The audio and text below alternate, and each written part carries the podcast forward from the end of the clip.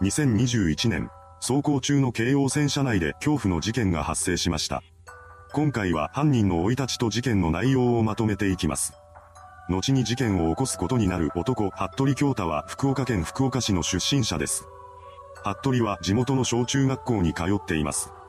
学生時代の彼はおとなしく、地味なタイプの生徒だったそうです。グループで行動したりすることもほとんどなく、同級生からは存在感がないと言われていました。そうした性格は高校進学後も変わらなかったようです。そんな服部には長く付き合っている交際女性がいました。服部は彼女に続婚だったらしく、その関係は高校卒業後も続いています。しかし、この幸せな時間は突如として終わりを迎えることになりました。2017年、交際女性に服部が振られる形で別れることになってしまったのです。しかも、別れた後の彼女は別の男性との結婚を決めています。こうして大好きだった彼女を失った服部は自暴自棄に陥り、不安定な精神状態になってしまいました。この時、彼は漫画喫茶でアルバイトをしていたようです。もともと服部の勤務態度は真面目で、店長からも信頼を寄せられていました。ですが、彼女と別れてからは人が変わったかのような行動をとるようになってしまいます。その最たるものは盗撮です。服部は勤務先の漫画喫茶に設置されているシャワー室にカメラを隠し、裸の女性客を盗撮するという事件を2回も起こしています。ただ、被害者との間で示談が成立したことから逮捕には至らなかったようです。それでも、漫画喫茶はクビになりました。こうして仕事を失った服部は生活のために求人情報を漁ります。そしていくつかの仕事に目をつけました。その中から彼が最終的に選んだ勤務先は福岡市内のコールセンターだったようです。そこで服部は通信機材の営業販売をすることになります。そこでは淡々と仕事をこなしていた彼ですが、2021年5月頃に顧客からのクレームが原因で配置転換されることが決まりました。勤務地や職務内容が変更されることに不満を感じた服部は1ヶ月後の6月に職場を退職しています。このようにして仕事で失敗した彼はすっかり意気消沈してしまいました。また、この時には友人関係もうまくいっていなかったそうです。さらに、数年前に振られた元カノのことも未だに引きずっていました。そんな中で服部は人生に絶望し、死にたいと考えるようになります。しかし、自殺することはできませんでした。そこで彼はこんなことを考え出します。自分で死ぬことができないなら人を殺して死刑になればいいんだ。二人以上殺せば死刑になるだろう。こうして服部は大量殺人を計画し始めるのです。多くの人を一度で殺害するためには人が多い場所で犯行に及ぶ必要があります。そこで彼は日本国内で一番人口が密集している地域である東京に向かうことを決めたのです。2021年7月頃、服部は福岡の家族に対して一人暮らしをしたい。気分転換で一人旅がしたいと言い残し、兵庫県神戸市に移動します。それから名古屋を経由して東京に向かっていきました。この間にかかる費用は消費者金融で借金をする形で工面していたようです。東京に到着した彼は八王子のホテルに1ヶ月分の宿泊費となる13万4千円を一括で前払いし、そこを拠点にして犯行の準備を進めています。服部が考えた犯行計画は走行中の電車内で乗客を殺害するというものでした。彼は2021年8月に発生した小田急線無差別死傷事件を参考にして計画を固めていきます。具体的には、停車駅の間隔が長く、逃げ場がない特急を犯行場所に選ぶなどしていました。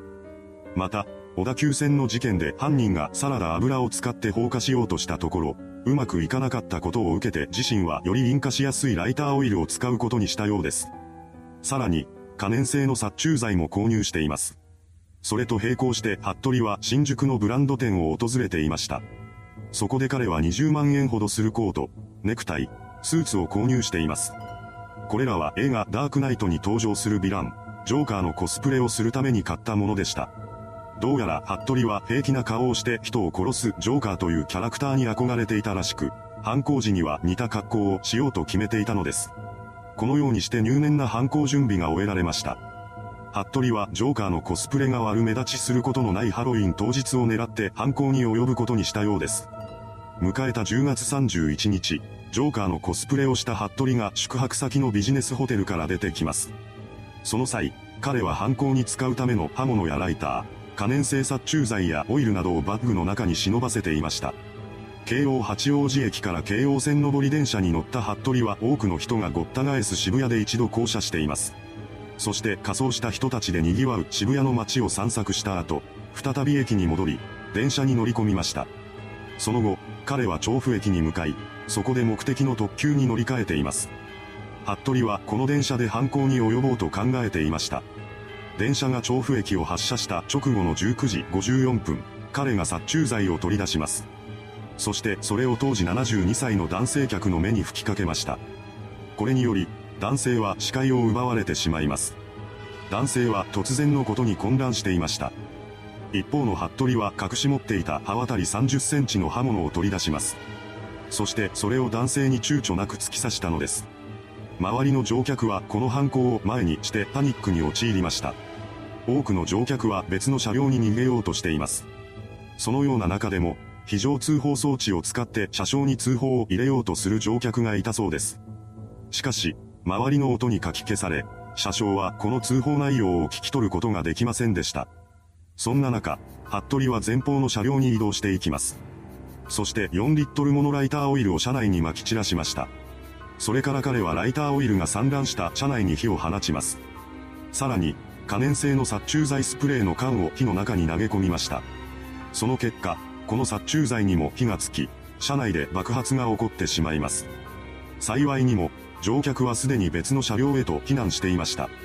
そのため爆発に巻き込まれた人はいなかったようです。その後、異常を感知した電車が国領駅で緊急停車しました。先ほどの惨状を目の当たりにした乗客たちはドアの周辺に殺到します。ですが、緊急停車をした影響で電車のドアとホームドアの位置がずれており、すぐに電車のドアが開くことはありませんでした。そうなると、乗客らはいつ刃物を持った服部が車両を移動してくるかと怯えながら待たなければなりません。そのうち、一部の乗客が電車の窓を開けてそこからホームに逃げ出していきました。その様子を目にした他の乗客も後に続くようにして電車内から脱出していきます。一方の服部は火が届かない車両に移動して一人タバコを吸っていました。その様子はホームにいた乗客らに撮影され、SNS で一気に拡散されています。